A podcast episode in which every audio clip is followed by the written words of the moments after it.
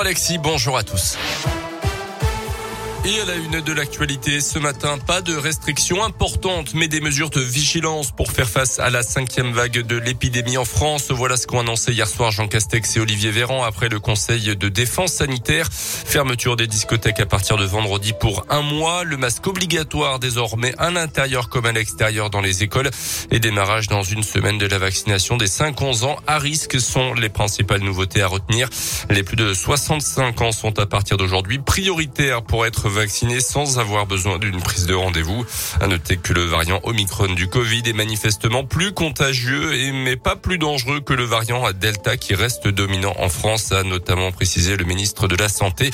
Dans l'un, le taux d'incidence s'établit désormais à 592 cas pour 100 000 habitants, 507 pour la Saône-et-Loire.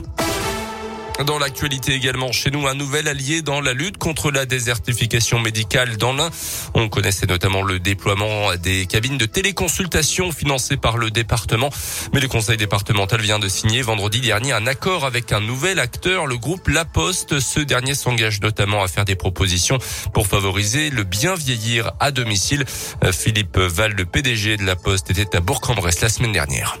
La Poste, ce qu'elle peut apporter, c'est d'abord, au, sens premier, en apportant à domicile des médicaments, de la visite, de lien social, euh, des repas, et donc elle fera son travail logistique. Elle peut aussi, grâce au passage des factrices et des facteurs, déclencher des mécanismes d'alarme lorsque il y a des problèmes. Le facteur, il sait qu'il ne pourra plus être un facteur lettre parce qu'au 21e siècle, la lettre est en déclin et il a décidé de travailler sur ce qui est son métier, c'est-à-dire la proximité et le lien humain et social. Les facteurs pourraient également être mis à contribution pour repérer les fragilités et les besoins des personnes à domicile.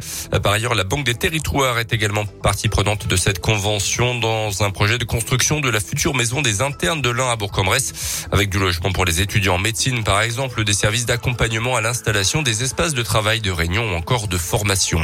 À retenir également ces deux conductrices blessées dans une violente collision à Viria hier soir aux alentours 18h. Une des victimes âgée de 27 ans aurait perdu le contrôle de son véhicule venant percuter l'autre qui arrivait en sens inverse. Bilan des fractures aux jambes et au bassin pour la jeune femme. La seconde conductrice âgée de 70 ans souffrait simplement de contusion selon le progrès.